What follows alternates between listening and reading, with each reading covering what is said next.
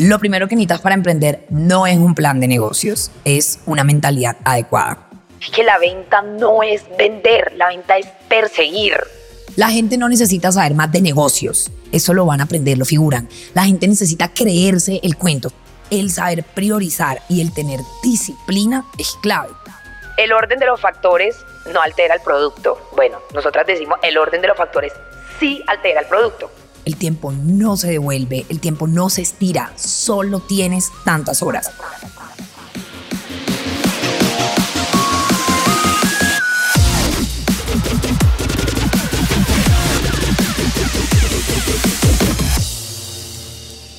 Hola, hola, hola, soy tu host, Robbie J. Fry, y este es otro episodio of The Fry Show. Este podcast es una celebración de personas que no aceptan la vida tal como es. La abrazan, la cambian, la mejoran y dejan su huella en ella. Hola, hoy estamos celebrando a mi gran amiga Karen Carvajalino. Karen tiene uno de esos perfiles como su CD superestrella. Te deja con la quijada en el suelo, boca abierta, atrapando moscas pero voy a leer un poco de ese perfil porque quiero incluir la información esencial, pero en las notas y desde el podcast toda la información. Pero en realidad su perfil ni siquiera se acerca a lo que hace Karen especial. Yo conozco, gracias con la bendición de platicar con ella varias veces. Entonces, antes de eso voy a leer un poquito de su biografía para darte un poquito de contexto, Karen es conferencista, autora reconocida. Junto con sus hermanos ha impactado a más de medio millón de personas en 20 países. Tiene un libro increíble, su último libro, Cómo hacer negocios sin dinero. Es como The 4-Hour Workweek, pero para colombianos. Destacada en la revista Forbes como una de las promesas de startups en Colombia. Preside la junta directiva de la Cámara de Emprendimiento e Innovación de la ANDI cofundador de BizNation, una plataforma educativa en línea destacada por el Foro Económico Mundial, psicóloga, columnista de Forbes, trainer en programación neurolingüística. También debes escuchar, eso es personal, a su podcast Puras Duras con historias inspiradoras de todo el mundo. Eso es la parte normal de Karen. Ahora, desde mi perspectiva, de la verdadera Karen Carvajalino, es cuando ves a Karen desde lejos, digamos, entre miles de fans en el Movistar Arena, en las redes sociales, en una conferencia de liderazgo con, no sé, los principales CEOs del ATOM o algo similar, formas una opinión de Karen. Y lo que finalmente llegaron a entender es que eso es real. No es mentira, no es un show. Desde su primera empresa con 8 años, 15 dólares y sus dos hermanas, Karen ha estado caminando, hablando y viviendo lo que predica. Ella es la consecuencia directa de dedicar su vida a educar a los jóvenes latinos sobre cómo empoderar a su vida a través del emprendimiento. No hay actuación, no hay show. Eso es lo que hace especial a Karen lo que ves es el interés compuesto de la transformación, la disciplina y autodesarrollo de un ser humano. Y con ese dicho, te presento episodio 260. ¡Wow! El autodesarrollo es una barrera de mindset y disciplina. Con mi gran amiga, The Badass, Karen Carvajalino.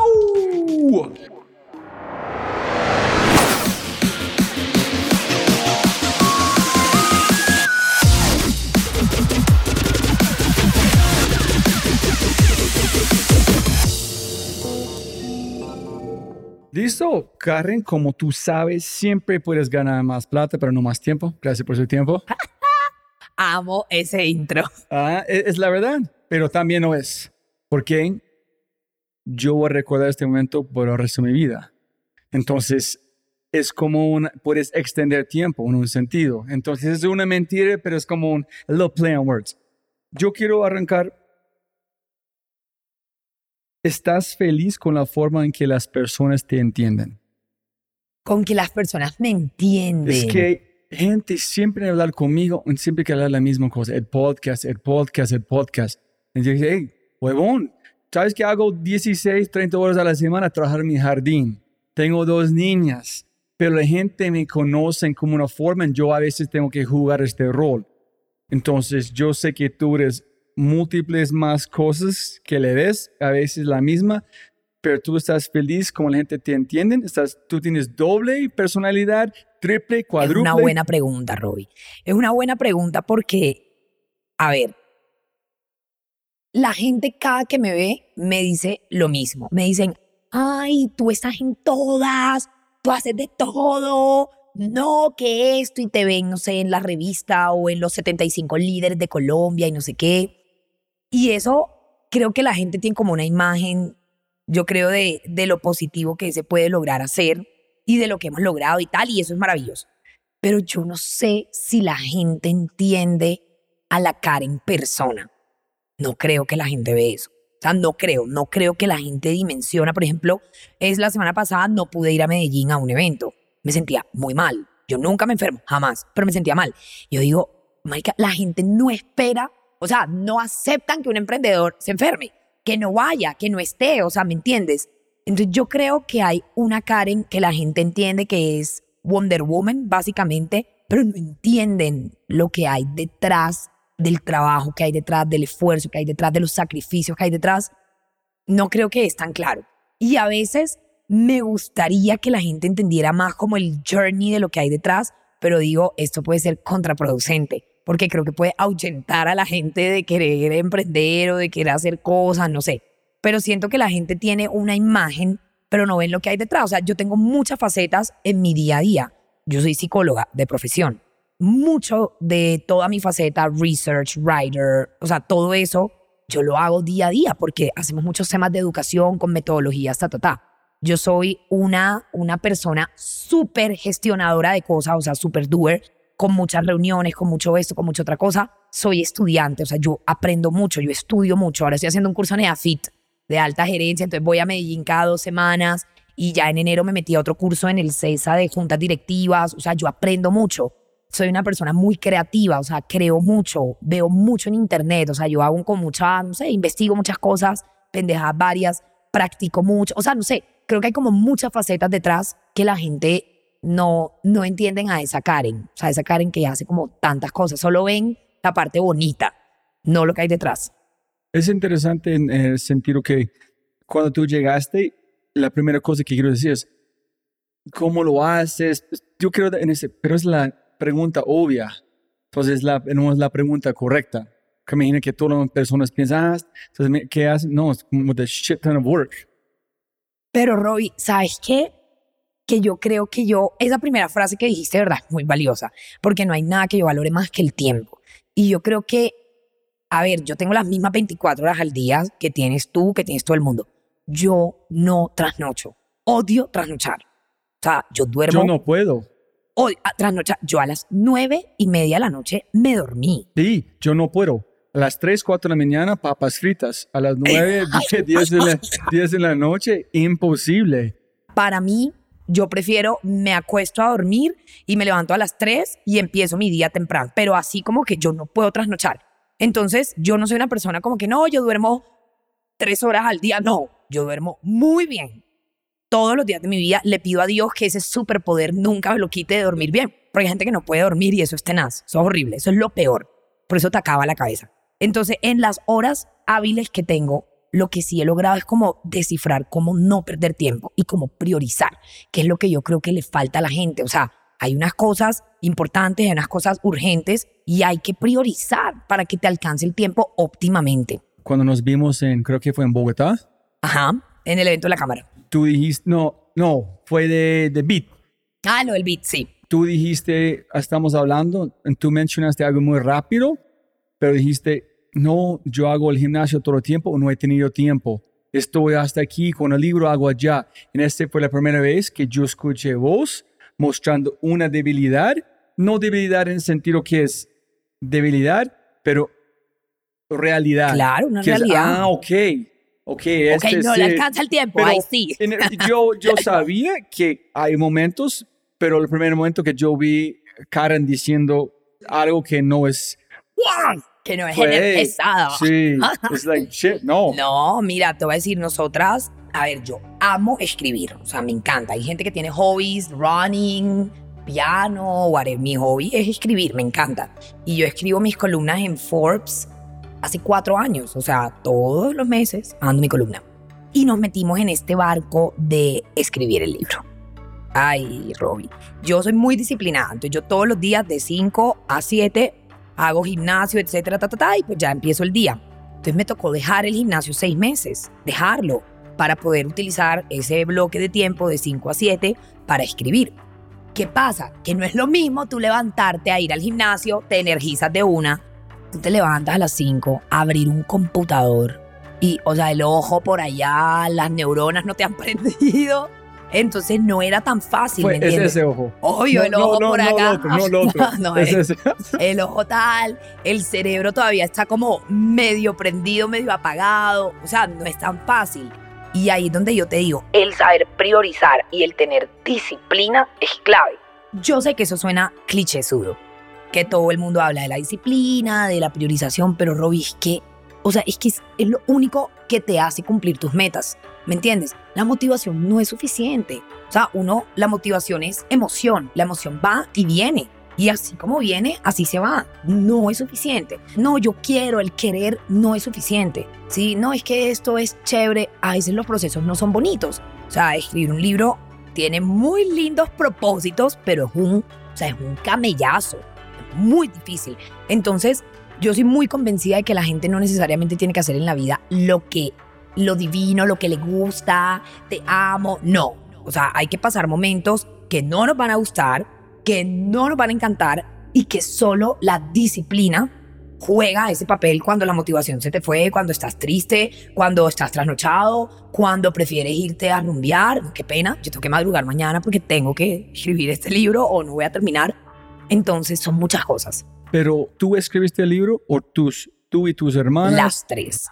Las tres escribimos el libro. las tres camellando o tú camellando, hey, miren este que está, que cambio, cómo fue el proceso, mira. Un proceso. Pero primero, Dale, dale. ¿por qué escribiste el libro?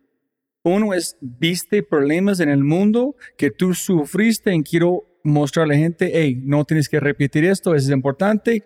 Tú tuviste que vomitar algo adentro en papel, menos de claro. cuál fue la razón, cuándo fue la chispa, cuánto tiempo fue como un volcán de presión, de finalmente decidiste, por qué decidiste hacerlo, todos los detalles. A ver, yo creo que el emprendimiento que tú y yo conocemos es un emprendimiento de alto impacto, de tecnología, o sea, hiperescalabilidad, tal. Pero yo creo que la realidad de un país como Colombia es que aquí hay muchos emprendedores que no son de Silicon Valley, no levantan plata, no tienen inversionistas, pero hoy generan el 98% de los empleos del país. El 98% de nuestro tejido económico viene de la pequeña, la mediana empresa, la empresa familiar, toda la cosa. Colombia es un país donde no hay empleo, eso lo sabemos, pero hay mucho trabajo por hacer. Y yo creo que el colombiano por naturaleza es emprendedor, o sea, es berraco, se rebusca, o sea, le gusta hacer de todo. ¿Qué pasa? Que con todo eso dicho, y estando ante una generación centennial de gente arriesgada que está dispuesta como a buscar su propósito más allá del trabajo corporativo. Entonces, ¿qué pasa? Que uno le pregunta a la gente por qué no emprende y normalmente la respuesta siempre es la misma, no tengo plata. No, yo emprender, yo no tengo. ¿De dónde? Claro, o sea, ¿por qué no arrancas un negocio? ¿Por qué no? No, porque no tengo plata. No, no hay plata. ¿Cómo va a empezar un negocio si no hay plata? Ah, shit. Entonces, ese es porque el título. Yo escuché el título, es vende, es marketing. Ah, yo, tú piensas que solo marquetero. No, es real. sí, yo no, no, es, es chévere que entender el valor del libro. Es like, Claro, ah, claro. Yo no entendí tu audiencia, es esta audiencia. Claro. Entonces, ¿qué pasa? Ah, que yo te voy a decir algo. Para hacer un negocio, así sea los de hiperescalabilidad tecnológicos o así sea un negocio familiar pequeño que te dé para vivir, o sea, para que tú, tu familia puedan crecer y, desarrollarse económicamente, se necesitan muchas cosas antes de la plata. O sea, sí, en algún momento vas a necesitar plata, estamos claros. Pero uno no es lo primero ni lo más importante que necesitas Y dos, hay muchas maneras hoy que no existían hace 10 años, de verdad, verdad, de cómo hacer negocios sin dinero. Entonces, ven, o sea, tú estás hablando de un comercio electrónico, o sea, que tú ya no necesitas para abrir una tienda de ropa, de lo que sea, no necesitas ya alquiler, los servicios, la persona que atiende, el sueldo, No las prestaciones, oficina. la oficina. Claro, entonces, obvio. Yo creo que hay gente que piensa que montar un comercio electrónico, eso es imposible, eso es para millonarios. Ven, no. Por ejemplo, nosotros, y esto lo veo muchos amigos míos que he conocido a través de los años, no, es que yo quiero vender zapatos. Ah, bueno, entonces, ¿qué necesitas para empezar tu negocio de zapatos? Necesito comprar esta máquina, esta máquina, una bodega, yo no sé cuántos millones en inventario. No, tú no necesitas eso. Si tú entiendes que hay algo que se llama outsourcing, puedes subcontratar un montón de procesos. Tú no necesitas gastarte 100 millones de pesos inicialmente para comprarte máquina, no sé qué. No, tú necesitas hacer outsourcing, tener una primera producción, venderla con esto, haces otra, no sé qué, vas creciendo y mucho tiempo después quizá te des cuenta que tiene sentido tener una máquina y una bodega. De pronto no, de pronto nunca tuvo sentido. Otro caso, mira, yo amo esta frase y la decimos en el libro. El orden de los factores no altera el producto. Bueno, nosotras decimos el orden de los factores sí altera el producto. ¿Cómo así? O sea, uno puede cambiar el modelo de negocio en donde yo te vendo esta botella de agua y tú me la vas a pagar cuando yo te la entregue. Bueno, no. Yo te voy a vender esa botella de agua y tú me vas a dar la mitad ahora, porque yo voy a cobrarte un anticipo. Con ese anticipo voy a comprar la botella de agua que te voy a vender y cuando te me pagues el resto, ahí va a estar mi utilidad. O sea, yo realmente no necesito llenarme de un montón de inventario, yo puedo prestar, puedo hacer anticipos, puedo hacer preórdenes. La gente no entiende el valor de las preórdenes, Robbie. O sea, si tú quieres vender unas mochilas Guayú, vamos a decir que tú vas a la Guajira y compras 25 mochilas, 100 mochilas y te gastaste un montón de plata y luego nadie te las compró. Diferente que tú saques un catálogo, haces preórdenes, chichichi, y ya sabes exactamente lo que vas a vender. Entonces, el libro realmente es una combinación de muchas herramientas. ¿Has leído eh, Four Hour Work Week?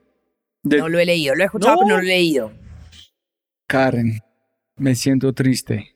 Porque ¿qué estás escuchando? Es que tú y tus hermanas escribieron el Four Hour Work Week, pero para la 98% de la población de Colombia.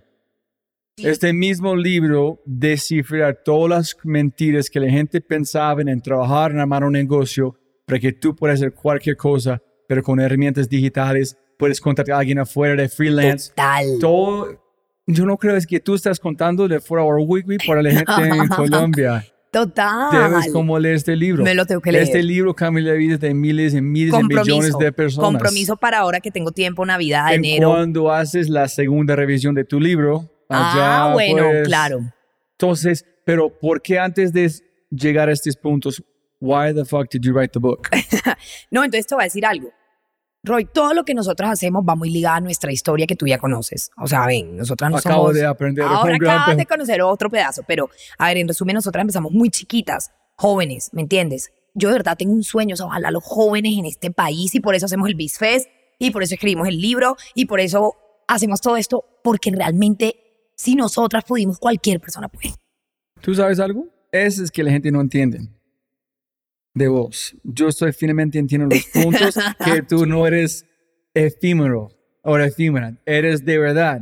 Listo, entonces, los jóvenes, tú sabes que tiene la potencial. Sí, no, pero, pero Robbie, mira, no solo los jóvenes, o sea, tú sabes la cantidad de personas que se jubilan a los 50 años y piensan que la vida se le acabó porque nadie los va a contratar cuando tienen 55. Marica, tienen experiencia, tienen plata porque llevan ahorrando toda la vida, tienen ganas, no quieren quedarse en la casa. Venga, emprenda. Los jóvenes, la mamá soltera, la mamá que uno no se imagina las realidades de Colombia. Yo recorro este país desde La Guajira hasta el sur. Yo sé cuántas mamás solteras tienen cuatro hijos. ¿En qué van a trabajar, Roy? En ningún lado, porque ¿quién cuida a los niños? Pero emprender sería una herramienta para ellos. ¿Cuántas familias, cuánta gente? Mejor dicho, yo creo que el emprendimiento de verdad es una respuesta para mejorar la calidad de vida de mucha gente que por muchos motivos no pueden simplemente competir en un mercado laboral como tú, como yo, pero mucho trabajo por hacer. Entonces yo creo que esto es un mindset change kind of problem. It comes down to the mindset. O sea, todo se devuelve a la mentalidad. Mira, un joven que creció en una familia trabajadora, todo el cuento, que nunca en su vida ha visto a sus papás emprender, que nunca en su vida ha escuchado la palabra emprendimiento, que nadie nunca le ha dicho tú puedes tener un negocio, que nunca, o sea, en la mente de la gente, de muchas personas de Colombia, yo nací jodido y así me voy a morir y mi destino es estudiar en un técnico, en lo que sea, y, ya. Uno pensaría que, exacto, ya esa persona tiene esa mentalidad y es como un casco, o sea, no le va a penetrar nada en la cabeza. No es más que un casco. Exacto, es un una burbuja, vamos a sí. decir, exacto. Y ahí es donde nosotros metemos todo este cuento de neurociencias en la educación, en nuestras conferencias, en el libro, en lo que hacemos, porque te digo, el tema no es que la gente, o sea, la gente no necesita saber más de negocios, eso lo van a aprender, lo figuran. La gente necesita creerse el cuento, o sea, eso es un tema de mentalidad. Por eso yo, como psicóloga, 100% me enfoco en programación neurolingüística. O sea, si uno cambia la mentalidad de la gente, esa gente va a proceder a actuar diferente, porque las creencias que la gente tiene en su mente, las beliefs, son lo que le dan vida a las acciones que tú tomas. Esa es tu forma de ver el mundo. Y esas acciones, evidentemente, le van a dar los resultados que tú tienes. Pero cuéntame Eso eso, eh, antes que llegue al libro, que ni has contestado. Pero es, en este podcast cada vez es como una cachetada a mi cara, de como una forma de ver el mundo distinto. Pero requiere mi esfuerzo de tener ese tipo de conversación, de constantemente reestructurar qué es mi mindset de cada cosa. Y si yo he hecho este por seis años, en el esfuerzo que yo sé que requiere, en la distancia que he llegado, que es poco, pero lejos, ¿cómo van a ser alguien que no es gringo, que no tiene herramientas, que no tiene esposo, no, ¿Cómo no tiene hace? amor? Sí, Yo te explico esto, Robbie, en esta sencilla tabla que te vas a tener que imaginar. Mira, todos tenemos creencias, todos, todos buenas, malas. Si tú- sesgos. sí, si tú no creyeras que ir a la universidad es bueno, no, no vas. Si tú no crees que casarte es bueno para tu vida, no te casas. O sea, todos tenemos creencias buenas y malas. Son inconscientes. Tú no decides qué creer. Bueno, cuando eres consciente, decides qué creer, pero normalmente Cuando es capaz de eres autorreflexionar. capaz de, de reprogramarte la cabeza. Entonces, ¿qué pasa? Que lo que nosotros crecemos, lo que nos dicen, cómo nos educan mi papá, mi mamá, mi abuela, lo que vi, el colegio, o sea, todo ese montón de cosas a las que tú estás expuesto, eso es lo que le da vida a tu mente inconsciente, o sea, a tus creencias. Bueno, tus creencias le dan vida a tus pensamientos, ¿listo? Tus pensamientos le dan vida a tus emociones. Tus emociones le dan vida a tus acciones, sea, lo que tú haces. Tú actúas basado en una emoción y esa emoción basada en un pensamiento y ese pensamiento basado en la creencia. Pero al fin y al cabo, esas acciones son las que le dan vida a tu resultado. O sea, los resultados que tú tienes en la vida son una conexión directa con las creencias que tú tienes. Entonces tú crees que hacer este podcast te agrega valor, le agrega valor a la vida de la gente, tiene sentido y por eso lo haces, ¿me entiendes? Yo creo que escribir un libro creo que le puede cambiar la manera de pensar a mucha gente y para mí eso vale la pena, por eso lo hago. Pero hay gente que cree que eso pues nunca lo va a lograr. Entonces, si tú no crees que tú eres capaz de escribir un libro, ni siquiera lo vas a intentar. Si tú no crees que tú eres capaz de, de grabar un podcast, ni siquiera vas a intentarlo. Entonces, todo vuelve a la mentalidad. Entonces, tu mindset, ¿cuánto tiempo marinando, masticando este libro? Y dijiste, ¿quién dijo debemos hacerlo? Este es el momento, vamos a hacerlo. Ya tengo la, materia prima, ya estoy listo a hacerlo. Ese es cómo hacerlo. Cuéntame, ¿cuándo? Nosotras trabajamos muy bien bajo presión, mis hermanas y yo, muy bien bajo presión. Y yo creo que ese estresor le ayuda a la gente a cumplir sus metas rápidos. Mira, este es un libro que nosotras teníamos medio la idea hace dos años, hace un montón de tiempo. La idea de cómo hacer negocios sin dinero. Ese siempre fue el título desde el día cero. Y con la misma audiencia. Con la misma audiencia, la misma todo. Ah, Pero eso no fue ideas en quién es la audiencia, fue estas personas que vamos a enseñar. No, tenemos ¿Y qué que poner. vamos a enseñar? Exacto. ¿Y por qué decidiste hacer en libro, no en un programa de radio, no en televisión, no a través de DirecTV? Perfecto. No es de DirecTV. Pero no, yo estaba en Amazonas, en alguna lancha como una hora desde Leticia, en cada persona, nada, DirecTV. Todos tuvieron DirecTV. No, No, tiene piso, me- me encanta, no tiene pero comida, tiene DirecTV. Alguien en este lugar flotando tuvo DirecTV, entonces No, es una buena no pregunta. sé qué pueden leer, es una pero creencia. Para nosotros la creencia es que escribir un libro digamos, te da como cierta credibilidad a tu mensaje, contundencia, llega más, o sea, es una creencia porque hemos podido hacer un podcast, DirecTV, una serie. So, es, es como la, este primero como domino de que viene. de lo que vi. Pero te voy a decir algo, que realmente nos dio el último empujón para decir, ¿es ya o nunca? El Beast Fest. Entonces resulta que nosotros íbamos a hacer el último Beast Fest en septiembre 28 en el Movistar Arena y yo dije, obvio, vamos a lanzar este libro aquí. Obvio. Faltan tres meses, no importa. Vamos a lanzar ese libro aquí sobre mi cuerpo muerto. O sea, entonces, ¿qué pasó? Que somos buenas trabajando bajo presión y teníamos como ese deadline. Eh, lo publicamos con una editorial, Planeta, debo decir. Yo fui a otra editorial y me dijeron, ay, sí, nos demoramos un año publicándote. Yo, no, el Beast Fest es en tres meses. O sea, no, no me alcanza. Me dijo, ah, bueno, para el del año que próximo. Yo, no, es ya. Entonces, esta, mi editorial Planeta y mi editora que la amo, que se llama Mónica, me dijo, Karen, tú estás loca. Yo, sí, Moni, pero abre tu mente. Vamos a lanzar este libro de emprendimiento para jóvenes emprendedores en el BizFest con 14 mil emprendedores. ¿Tiene o no tiene sentido? Ella me dijo, déjame consultarlo con el director. Yo, ok, consúltalo ya. Me dijo, ok. Dijo que sí, vamos ya a trabajar y ahí fue que, mejor dicho, a toda máquina. Este fue qué fecha de reunión con Mónica. Fue literal tres meses antes de septiembre, o sea, septiembre, eh, agosto, Agosto, julio, julio. junio. En junio, literal. 28 de junio. No, por ahí como en junio, me acuerdo, pero en junio, o sea, fue tres meses antes. Ok, decidiste hacerlo. ¿Cómo organizaste las cosas? ¿Cuál fue tu proceso? ¿Cuándo decidiste hacerlo? Yo me imagino que habrá muchas maneras de escribir un libro. O sea, yo, la Yo quiero mía fue... tu Exacto, manera. por eso. Yo no sé si esta es la manera correcta o no. Lo primero que nosotras hicimos, el índice. ¿Listo? Entonces, ¿por qué creo que es clave? Porque a mí no me gusta el desorden, Robbie. O sea, como hay gente que no escribo aleatorio y luego veo, no. O sea, yo voy a escribir lo que va a ir en este libro, en este orden, que va a tener esta secuencia lógica que va a conectar el capítulo 1 con el capítulo 2, con el capítulo 3, con el capítulo... O sea, tiene que tener Entonces, orden. necesito liberar mi mente de qué viene primero con esto, porque yo no puedo conectar los puntos si yo no he escrito. Ah, no, no, yo no, no puedo. Sí, es que cuando armo esto, tengo el combustible que es necesario para conectar los Obvio, puntos. Obvio, Solo obvio. fue aquí a quien conectarlo No, no, no. después. Ni tampoco en desorden. Daniela, escribe lo que quieras. Stephanie, escribe lo que se te ocurra. No. Yo coordiné la escritura del libro. Entonces yo le decía, Daniela, tu capítulo es el capítulo ta. Y te mando estos bullets. O sea, en este capítulo debe contenerse esto, esto, esto, esto, esto. ta, ta.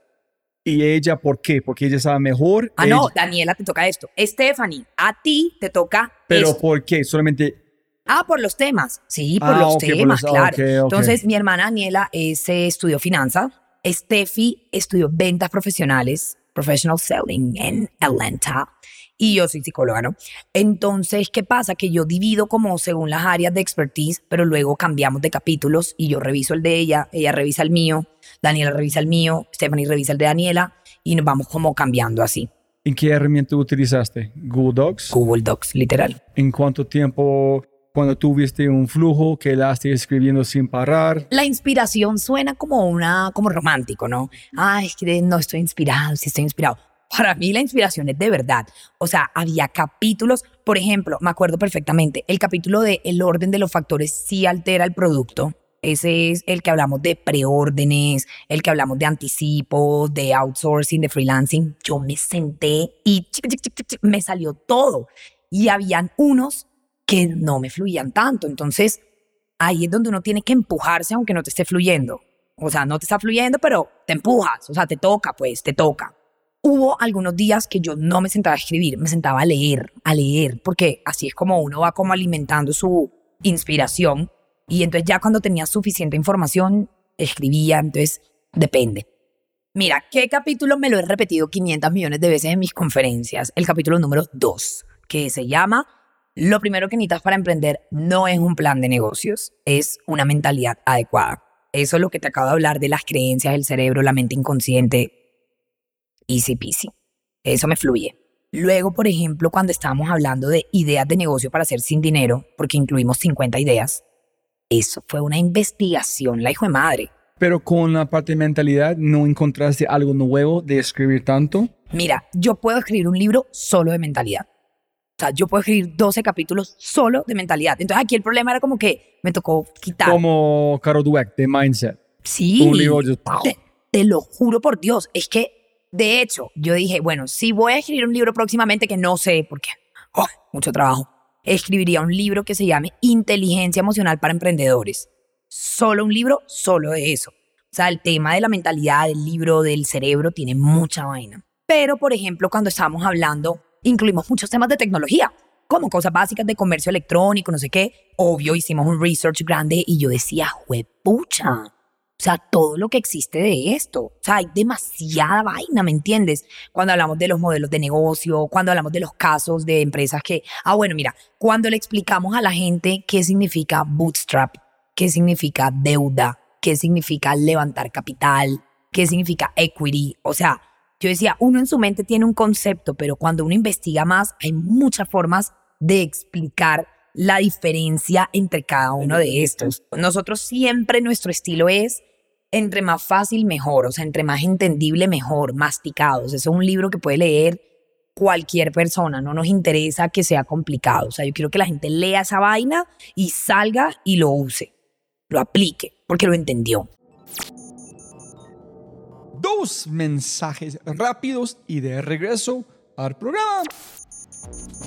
Oye, si estás escuchando, espero que sea porque amas este podcast. Así que comparte este episodio, escucha los otros episodios alucinantes y, por favor, por favor, por favor, deja una reseña en Spotify o tu player favorito, ojalá que Spotify, y cuenta al mundo que The Fly Show es número uno. Y si no es así, castígame con tus comentarios para mejorar. Y un mensaje de nuestro sponsor, Quinto, Quinto, Quinto. 50% de los empleados dicen no tener tiempo para entrenarse. 60% de las personas aprendieron luego de consumir contenido. Sí, con TikTok, YouTube, Instagram, LinkedIn o Twitter. Redes sociales. No en un curso, no con un consultor. Y 75% de los gerentes están insatisfechos con sus programas de aprendizaje. ¿Por qué? Porque no ven los resultados. Y por eso creamos Quinto. Quinto es aprendizaje ágil y emergente movido por la acción. Y todo en una experiencia más rápida que tomar una taza de café. Si buscas una nueva forma de mover innovación, agilidad, liderazgo, ciberseguridad y mucho, mucho más competencias, ingresa a www.quinto.ai. K-I-N-N-T-O.ai Quinto. para agendar una cita y déjanos mostrarte con evidencia el impacto de Quinto. Una vez más, quinto.ai.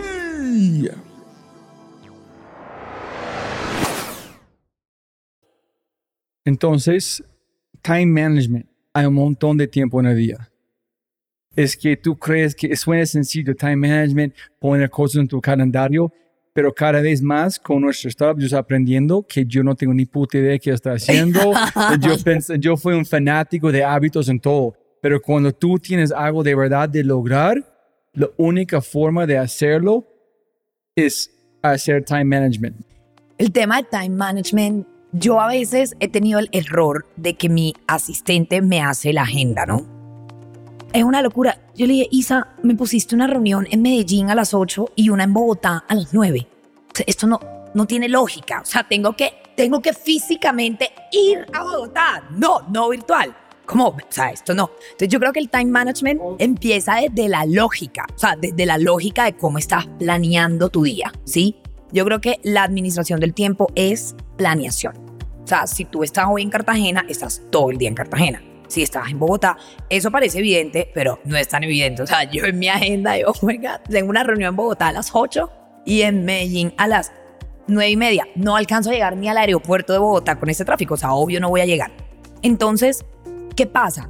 que hay que saber, Roy, que el tiempo no se compra. El tiempo no se devuelve, el tiempo no se estira, solo tienes tantas horas. Y hay cosas que son indispensables. Para mí, entonces yo tengo mi día, o sea, cosas indispensables. Me voy a dormir a las nueve y media, o sea, no me importa. A las nueve y media de la noche me dormí. Entonces de ahí para abajo, chao. Entonces ya eso es tal. Yo antes no almorzaba, no almorzaba. Entonces, de una a dos voy a almorzar no me pongan reuniones, o sea, no voy a tomar unas reuniones ahora, eso es tiempo muerto. Estoy quitando los tiempos que ya no tengo para ver qué voy a hacer con el tiempo que sí tengo. Y ahí empezó el tema del el ejercicio. Yo dije, yo ya tengo un espacio bloqueado de 5 a 7. Ya eso está bloqueado para el ejercicio. Pero, ¿cómo lo voy a utilizar? ¿Hago ejercicio o escribo el libro que tengo que lanzar el 28 de septiembre? Pues voy a priorizar, voy a escribir el libro. Si hubiera tenido más tiempo, de pronto, o sea, el libro se lanzaba luego, de pronto hubiera dicho, bueno, de 5 a 6 ejercicio y de 6 a 7 libro. Pero no, o sea, tuve que tomar el bloque entero. Ya ese bloque no lo tengo, bye. Y pues de 8 hasta que, hasta que me duermo y tal, los días son intensos. O sea, yo no pierdo un minuto de tiempo. No, que me senté aquí a ver las noticias, no. No, que estoy, en, no sé, vine a tomar tinto, no. O sea, ese tiempo es sagrado productivo. Desde que me siento a las siete y media en el computador hasta las nueve y media que me duermo. Pero ¿qué pasa? Que yo voy a muchos eventos presenciales, conferencia, evento, networking, beat, cámara, lo que sea. Entonces pasa que eso quita mucho tiempo, ¿sí? O sea, entre que va, vienes, no sé qué, ta, ta, ta. Entonces yo tomo las reuniones en el Uber, tomo las reuniones en el avión cuando estoy abordando hasta que ya el piloto dice, nos fuimos, hasta ahí ya yo cuelgo, despego y de una vez, o sea, he logrado, yo creo que el, tema es cómo ser eficiente con el tiempo, ¿sí? Tienes que ser medido, eso es lo otro, o sea, hay gente que, bueno, tengo que escribir este artículo, me voy a demorar todo el día, no, o sea, ¿cuánto te vas a permitir demorarte? Me voy a demorar una hora, no me puedo demorar más, o sea, no puedo demorarme más me demoró una hora o no voy. O sea, no, no lo termino, preferible, pues no, no lo hice. Y cómo ser más eficiente. O sea, no, esta reunión dura dos horas. ¿Qué reunión dura dos horas? No, media hora, no más. Y mira que yo le digo a mi equipo, yo le digo así, yo hago muchas de las ventas de Business Nation. Como todo buen CEO, vende. Bueno, entonces yo digo, de 8 a 5, no me agenden pendejadas que no sean de ventas. No, no, que la entrevista con el candidato de tal, a las 5, a las 6, no me importa. No, que la reunión con talento humano, a las 5, a las 6, no me importa. No, que lo que sea, o sea, de 8 a 5 yo tengo un propósito que es vender. No tengo otro. Y de 5 en adelante hago mi back office, como digo yo. Veo el correo, respondo el WhatsApp, hago las cosas, de 5 a 9 cuando me acuesto. O sea, ahí hago todo lo que, no sé, hay que revisar el informe, aprobar, eh, cuentas de lo que sea, todo lo que no sea comercial de 5 en adelante, porque mis reuniones comerciales dependen del horario de la otra persona, o sea, de mi posible cliente. Entonces, pues solo me atiende hasta las 5. Más cosas. Por ejemplo, yo creo que ese tema del burnout, que también suena clichésudo, del emprendedor que se vuelve nada. Roy, eso es lo peor que hay. O sea, lo peor. O sea, Administrar bien el tiempo no significa que no duermas, que no comas, que no desayunes, que no vayas al baño. O sea, no, no. Entonces hablamos de cómo evitar eso, hablamos de cómo administrar bien el tiempo, o sea, hablamos de todas esas vainas de qué sí hacer y de qué no hacer en el mundo del emprendimiento, porque siento que hemos, que ya la hemos cagado, ya la hemos aprendido. Entonces, qué bueno recortarle el periodo de aprendizaje a los emprendedores. Una cosa con los tiempos, cuando tú haces una reunión en avión, tú eliges a qué valores este cliente que no van a molestarse. Ah, claro. Entonces, tú si te vas en un avión, sí, listo. Yo puedo tener cita con amigos, en personas que van a permitir Con amigos, con tal. O a veces pongo reuniones de mi equipo a esa hora, cuando ah, estoy en el aeropuerto, no sé qué. Pero un cliente venta, no un avión saliendo. Never, ever, bebé. Jamás. Ah, ok, listo. Y otra cosa es que yo aprendí de parte de Time Management Hábitos es tienes que aprender en estudiar la fragilidad de tu sistema. Es decir, ok, tú dices, yo voy a escribir a esta hora, esta hora, esta hora. ¿Cuántas veces estoy en mi casa de verdad? ¿Cuántas veces estoy llegando de un evento de 9 a 11 de la noche en el este aeropuerto aquí y no voy a dormir como 5 horas?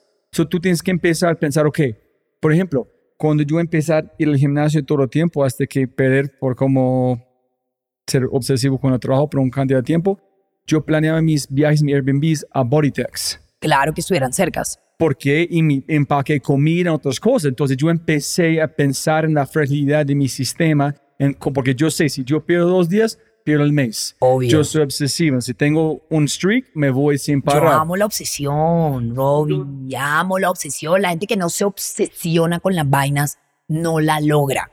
Mira, y eh, mi hermana me escribió la semana pasada, Karen, me dijo así, necesito que te obsesiones, por favor, con el Evipta, me dijo. Necesito que te obsesiones. O sea, en nuestro vocabulario, la palabra obsesionarse es perfectamente válida, porque yo soy convencida de que si uno no se obsesiona con las vainas, no las logra. Y a veces tienes que obsesionarte con cosas que no te gustan, porque es fácil obsesionarte con lo que te gusta. Ay, fácil. El problema es cuando te toca obsesionarte con lo que no necesariamente te gusta. Entonces, ¿cómo manejas la parte de fragilidad en tu sistema? Yo siempre lo tengo planeado. Por ejemplo, cuando yo aterrizo en Bogotá y voy para una reunión, te demoras 40 minutos llegando. Con Tú, suerte. Con suerte. Vamos a poner una hora.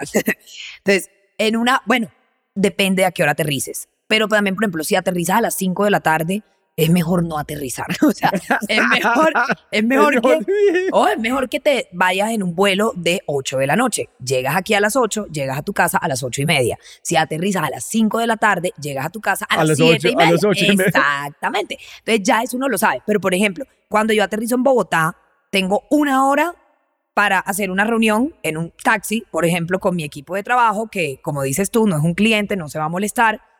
Ta, ta, ta, ta, ta. Cuando yo aterrizo en Medellín, however, es diferente, porque el fucking túnel de Oriente dura 18 minutos, el túnel largo, Pero sin conexión. sin conexión. Entonces no tienes, o sea, aparentemente tienes 40 minutos de llamada, pero no, no porque tienes el túnel que dura 18 minutos y luego tienes otro que dura como 5, el cortico. Entonces ya uno más o menos sabe dónde hay señal, dónde no hay señal y tal. Por ejemplo, Robbie, yo hago double booking all the time. O sea, yo siempre me agendo doble. Por ejemplo, agendo dos reuniones a las dos, porque sé que me va a cancelar una. O sea, yo más o menos sé, soy como las aerolíneas que hago, ¿cómo se llama? Sí, overbooking. Overbooking. Exactamente hago eso. Double booking para ventas. porque la hora es solo una hora. Hay que acelerar. ¿Y quién van a cancelar un Karen Carvajalino? Hoy me cancelaron, por ejemplo, hoy tenía una reunión, hoy tenía double booking. Entonces, hoy a las 11 tenía una reunión con una empresa que me canceló, pero afortunadamente ya tenía otra reunión. Entonces no me quedó el hueco. No me quedó hueco. Qué tesa. Literal. Entonces, cuando gente empiezan, para mí, cuando gente cancelan, se listo. Yo siempre tengo un trabajo que puedo hacer cuando cancelan. Pero nunca he pensado cómo pueden garantizar que tengo una reunión a esta hora. En mi mente Casi siempre tengo un plan B. O a veces hago double booking con la gente de mi equipo. Entonces, agendo a un cliente y agendo a mi equipo. Si, si llega el cliente, cancelo al equipo. No pasa nada. Mi prioridad en la vida es una, vender. Cualquier cosa después de la venta. Así es. Obsesión con la venta. ¿Cuál es tu sistema de venta? Mira, mi sistema es el siguiente. O sea, yo creo que yo hablo con mucha pasión, entonces la mitad de la venta está hecha cuando hablo. Pero viene el otro problema, el seguimiento. Ahí es donde se pierde la venta. No es en convencer al cliente. El cliente, uno lo convence. Fácil. El problema está en. Un mes de, de perseguir. Está- ahí está el problema. Entonces, yo tengo dos personas que amo en mi vida: Rafa Milanés y Isa Zamora. Amo Rafa e Isa. Ellos son mi team, literal. Entonces, yo entro a todas las reuniones con alguno de los dos, ¿vale? Ellos hacen la propuesta, la mandan desde mi correo y hacen todos los seguimientos del mundo. Todos. O sea, ese proceso de seguimiento, si uno, uno lo subestima, Es que la venta no es vender, la venta es perseguir. Y uno subestima el CRM. O sea, uno, o sea, yo tenía un CRM y yo no usaba. Yo decía, lo tengo aquí anotado en mi libreta. Marica, obvio no, o sea, obvio no. Alguien ya pensó en esto, hueva, úsalo. Entonces, Sí. Eso, ¿Usas pero- HubSpot o Salesforce? ah, eh, no, usamos Clientify. Acabamos de cambiar. Teníamos Soho antes, pero Isa y Rafa dijeron que eso era muy difícil, que eso no se podía, que bueno, entonces cambiamos a Clientify todos, todos los comerciales. Entonces, no, están felices, les gusta. Pero Soho, Salesforce, lo que sea, o sea, es usar un sistema, porque la venta es un tema de todo menos de conexión. O sea, la venta es un tema de números, la venta es un tema de propuesta de valor, la venta es un tema de seguimiento, seguimiento, seguimiento, la venta es un tema de timing. Mi negocio, por ejemplo, los presupuestos para gastar el próximo año quedan este año asignados. Entonces, si yo llego a venderte en junio, ¿para qué? Ya no, o sea, no te vendí. O sea, te tengo que vender en septiembre y octubre. Punto. ¿Sí? Entonces, la venta es un tema de timing, ¿sí? Por ejemplo, en los colegios, la venta es un tema de timing, porque las matrículas, o sea, los niños empiezan año escolar una vez al año. No, no todos los días, no es lo normal, al menos que haya un niño que se mudó de un país, pero lo normal es que el niño entra en agosto, vamos a suponer. Entonces, todo tu marketing lo has tenido que haber hecho en mayo, junio, julio, ya lo haces en octubre, ¿como para qué? Entonces, las ventas también son de timing. Hay que saber. Y tú tienes metas, métricas que mueven tu sistema de ventas o tú solamente es... Claro. Entonces, mira, Robbie, lo que te dije, las ventas es un tema de números. O sea, esto es un funnel normal, como el que aprendemos en marketing 101. Tenemos este montón de clientes, va a decir 500, para que te den reunión 100, para que te pidan propuesta 50, para que te compren 5. Entonces, si tú quieres vender 10, entonces ya tú sabes cuántas reuniones necesitas, o sea, cuántos primeros clientes necesitas, o sea, que tienes que segmentar o perfilar a cuántos. Y eso no es tan fácil, ¿sabes por qué? Porque yo creo que uno como emprendedor se desespera para vender rápido. Obvio, todos necesitamos vender. Pero entonces no le gastamos el tiempo al sistema, no le gastamos el tiempo a la planeación. Pucha, mi propósito del año 2024, te lo digo, es voy a vivir mi vida por mi planeación que voy a hacer a terminar de hacer ese año. O sea, te lo digo. ¿Qué pasa? De hecho, mi última columna en Forbes se llama ¿Cómo vivir todo el año modo enero? Algo así. Porque el día a día nos mata, ¿sí me entiendes? Entonces uno empieza con su super planeación, chichichi, y llega marzo y se nos olvidó. Y... No, no, o sea, hay que planear, hay que gastarle tiempo al sistema, porque eso nos ahorra tiempo. Yo cuando hablo de planeación no es como la planeación paquidérmica de hace 70 años, no, porque estamos en un mundo que cambia. O sea, a ver, hoy estamos aquí, mañana y tal, o sea, las planeaciones hay que revisarlas. Pero cuando digo planear es sentarse a pensar. A veces uno cree que sentarse a pensar es un desperdicio de tiempo, es un despropósito. Marica, voy a poner la, pensada a las 8 de la noche cuando ya atendí a mis clientes y ya hice todo y a las 7 ya la cabeza no me sirve. O sea, no. ¿Me entiendes? Hay que pensar cuando hay que pensar. Y mis hermanas y yo hemos revaluado mucho este concepto de verdad de sentarse a pensar. Si el trabajo no es operar, el trabajo es sentarte a pensar. Mira, la gente subvalora lo básico. Hice algo, marica, un feedback. O sea, ¿qué te fue? ¿Qué, qué para corregir? Pero la gente subvalora eso, que a veces las cosas le salen bien. Y como no se sientan, paran y analizan qué salió mal, bien, lo que le salió bien, no lo repiten. ¿Me entiendes? O sea, el feedback uno cree que es corregir lo que salió mal. Y a veces uno no se sienta a pensar que sí hice bien para repetirlo y no lo repiten. O sea, ni siquiera repiten lo que sale bien porque no se sientan a entender qué salió bien, qué salió mal, qué podemos cambiar. Den, déjame pensar. Entonces yo creo que los emprendedores subvaloramos muchas cosas. Subvaloramos el bienestar personal. O sea, te lo digo, uno cree que descansar es un lujo y no subvaloramos el sentarse a pensar porque tengo que tomar la reunión, porque tengo que el indicador, porque tengo que aprobar la nómina, porque no. O sea, sí, pero espérate, pensar es más importante que todas estas cosas. El día a día, Robbie, se lo traga a uno. O sea, yo le digo a mis líderes, no dejes que te trague el día a día porque se acabó el mes y ¿qué hiciste? Nada. Operar, no. Hay que pensar cómo ser más efectivos, eficientes, cómo llegar, cómo no llegar, por aquí sí es, por acá no es. Hay que observar qué está pasando para poder actuar más estratégicamente. ¿Tú tienes tiempo agendado para pensar? Bueno, no. ¿O solamente es como constantemente pensar? Constantemente, pero el año próximo voy a meter en mis prime hours. Ah, de Yo priorizo las horas. ¿Te acuerdas que te ah, dije de 8 a 5? Bueno. Está, vas a vivir el año en enero, desde enero. Total. Prime time para pensar prime time, o sea, literal. Y, ok, otra cosa volviendo a tu agenda. A veces, como yo gasto un montón de tiempo platicando con mi socio, gasta una hora, no, ¿qué tal? Porque eso no, no entiendo. Constantemente en una hora perdimos una hora, dos horas.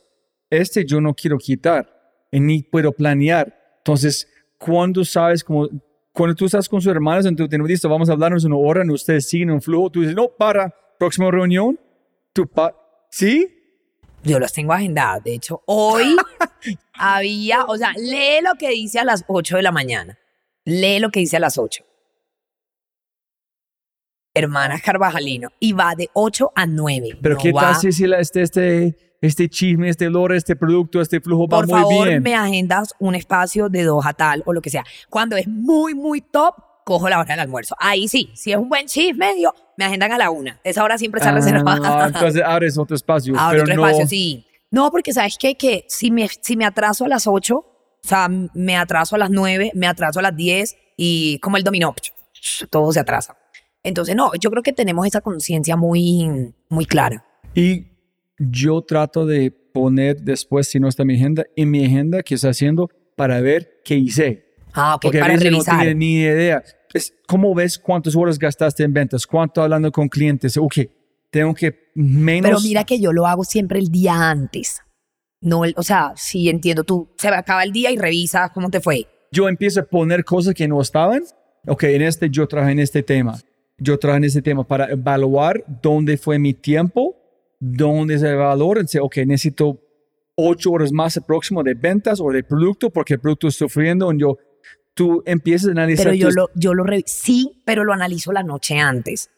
Porque son tantas cosas, Robbie. Uno tiene que poner qué, qué ropa se pone cada día. Por ejemplo, eh, no te rías, no te rías. Entonces yo pongo así. Yo estaba en la junta de la Andy hasta hace como un mes. Entonces los días que tenía junta, el outfit tiene que ser distinto. Hoy tenía un panel en Caracol, el outfit tiene que ser distinto. Voy para Bogotá, marica, la ropa es diferente. Voy para Cartagena, la ropa es distinta. Entonces yo lo hago al revés. Yo me siento la noche antes, o sea, yo ahorita que llego a mi casa veo la agenda de mañana y digo, mañana voy para Medellín en el vuelo de ocho y tantas. Entonces ya yo inmediatamente pienso que tengo que estar en el aeropuerto antes de ocho, a pesar de que mi vuelo es a las 10, no importa. Yo a las 8 ya tengo que estar instalada en el aeropuerto para la REU de las 8, etcétera, ta, ta, ta. Mañana llevo maleta, entonces más, tengo que, más.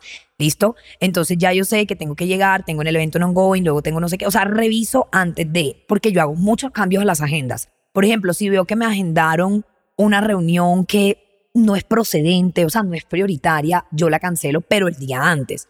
Entonces yo analizo mucho las agendas, pero el día antes, no después. Ay, Roy, uno sabe en qué se gasta su tiempo. O sea, te digo, mi tiempo es prioridad comercial, lo que te digo. Y, en las, y después de cinco, reviso todas la- las otras cantidades de cosas. Y si no me lo estoy gastando en lo comercial, entonces no es bueno. Significa que estoy teniendo muchos issues en las áreas. Pero, por ejemplo, ahora que ya las empresas no te quieren ver, sino hasta el año que viene, entonces todos estos días estoy modo literal, planeaciones, conversaciones, priorizaciones, soñemos juntos qué vamos a hacer, esto, lo otro, ta, ta, ta, tengo retiro de líderes para hacer nuestras priorizaciones, alineaciones, planeaciones, etcétera, para el año que viene. O sea, de verdad, te lo digo, mi intención es que el año próximo no sea el año de la improvisación. ¿Sí? Ay, que hay un problema, vamos a solucionarlo. No, me cansé de la improvisación. La improvisación es costosa porque te toca gastarte más plata, porque tienes menos tiempo, porque tienes que solucionar. No, si ya tú sabes cuándo tienes que hacer cada vaina, no deberías improvisar. Disciplina es libertad. Te lo juro por Dios que sí. Eso suena nerdo, suena old school, pero es así. O sea, No. no, la disciplina Pero- para todo. Una pregunta muy importante para mí, y tú puedes, podemos hablar de cualquier tema para terminar. Acción. Mira, tú conectas con tu libro, porque ese es el problema que yo veo. Tú dices, yo quiero correr. De una razón, como hablamos, una conexión emocional. Empiezas a cambiar su promedio, alguien está bajando peso, alguien allá, "Uh, yo quiero correr también. Una conexión emocional. Voy a comprar zapatos. Paso dos. Pon los zapatos, haz una vueltica alrededor de su barrio. Paso tres. Empiezas de trotar un poquito, dos veces, una vez a la semana. Ok. Empieces de correr, de verdad. Ok. Otro paso chévere. Empieces de correr mucho. Otro nivel. Convertirte en un corredor, un salto cuántico, donde tú eres un chip cambio. Yo no más estoy intentando correr, yo corro. El autodesarrollo de llegar a este salto, de tomar acción, no solamente los zapatos, es so fucking hard. ¿Por qué tomar acción es tan complicado? Tú traes con todas las empresas. autodesarrollar, leer libros que tú dijiste, este es complicado. Tú tienes que cambiar un mindset de decir, yo voy a enfocarme en mi autodesarrollo todo el tiempo. Yo te voy a explicar por qué. Mood psicóloga. On. Uno cuando entiende cómo funciona la mente de la gente, como que entiende, ah, ok, makes sense. Mira, todos escuchamos hablar de la zona de confort. Ah, la zona de confort, la zona de confort. Pero eso es más fisiológico que cualquier otra cosa. Cuando nosotros hacemos una acción repetida, ¿verdad?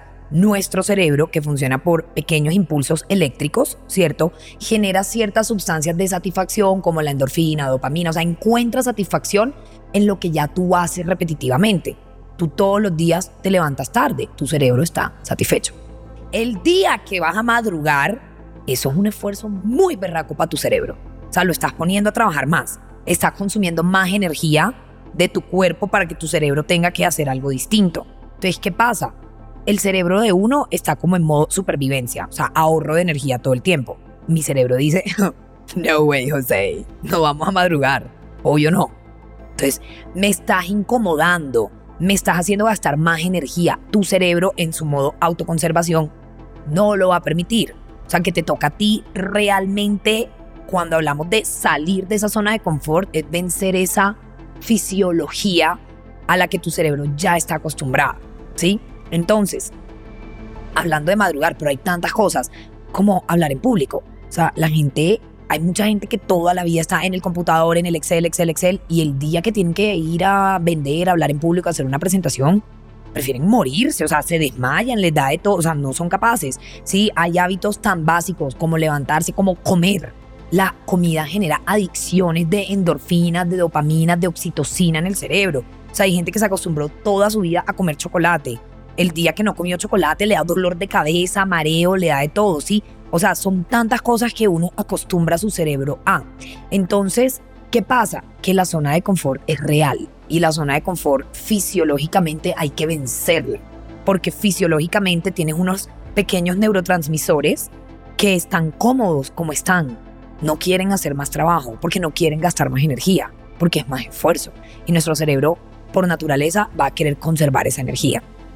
Es, hay que vencer ese estado en el que tú ya estás cómodo. Pero estoy muy de acuerdo con ella, hay que vencerlo conscientemente. O sea, tú tienes que ser consciente de que tienes que vencerlo haciéndolo, Robbie. La única manera de hacer es haciendo. Y esto suena estúpido, yo sé. Pero te voy a decir algo. La única manera de levantarte temprano es levantándote. O sea, es que mentalmente no te puedes levantar. O sea, tienes que pararte. Ah, pero te toca para planear. Entonces no te puedes dormir a la una de la mañana si te vas a levantar a las cinco. Te toca dormirte a las ocho. Sí, es como dijo... Basic planning. No lo llamemos No, no, planeación pero es como dijo estratégica, pero Parr, es... La gente dice, no, tenemos que innovar, vamos a innovar.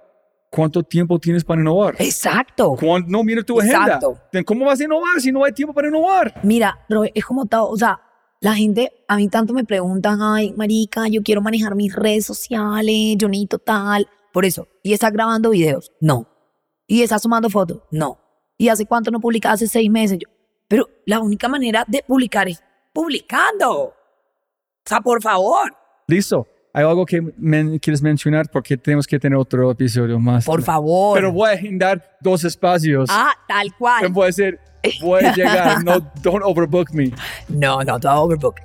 Pero no, que para agregar, no, Robbie, ¿sabes qué? Yo creo que la única, o sea, lo último que yo quisiera agregar a esto es de verdad, yo creo que cuando hablamos de los emprendedores, los deportistas, los cantantes, los músicos, lo que sea, de verdad, el tema de la disciplina se, o sea, se, no, no se valora lo suficiente. El tema de esa disciplina que uno tiene que tener para hacer cualquier cosa que uno quiera en la vida. O sea, cualquier cosa. Y esa disciplina, yo creo que todos se escucha muy clichésudo, lo escuchamos desde que uno está en primaria. Ay, que tú eres indisciplinado. Bueno, en Estados Unidos tú no creciste aquí, pero cuando uno en el colegio le iba mal o las malas notas, todas las respuestas de las profesoras es que el niño es indisciplinado, es indisciplinado. Entonces, como que tomó una connotación negativa en la infancia. Es más de como de obedecer, Es- que es muy diferente de Exacto, disciplina. Exacto. Una cosa es hacer caso, obedecer a la profesora, y otra cosa es ser indisciplinado. Entonces, si tú hacías desorden en el recreo, indisciplinado. Es que se perdió matemática, indisciplinado. O sea, todo era indisciplina. No. Entonces, yo creo que la disciplina en Colombia como que tiene una connotación distinta, diferente, pero de verdad ese valor de la disciplina es la columna vertebral de todo. Listo. Mil gracias y voy a buscarte muy pronto Por para por la venganza y contame la idea. ¿Listo? Yes.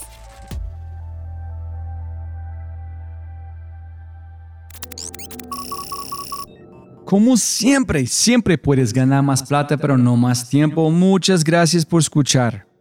De verdad, muchas gracias. Espero que hayas aprendido algo, te hayas inspirado y te sientas con ganas de hacer algo imposible. Pero antes de terminar, realmente me encantaría escuchar de ti. ¿Qué invitados quieres que invite? Si tienes alguna pregunta o sugerencia, cualquier cosa, por favor, por favor, déjame un mensaje aquí en Spotify o envíame un mensaje a través de mis redes sociales usando arroba. Además, no olvides, por favor, escuchar nuestro otro podcast, Matamos Preguntas, tu contenido corto, de alta calidad y alta frecuencia. Todo para mejorar tu vida. Si disfrutaste este podcast, mira lo que las empresas están haciendo para llevar a su talento a tomar acciones pequeñas y obtener resultados grandes. Únete al Mindset Revolution. Ingresa a www.quinto.ai para probar Quinto gratis por una semana. Quinto.ai. www.kinnto.ai. Quinto. Siempre puedes ganar más plata, pero no más tiempo. Chau, chau, chau, chau.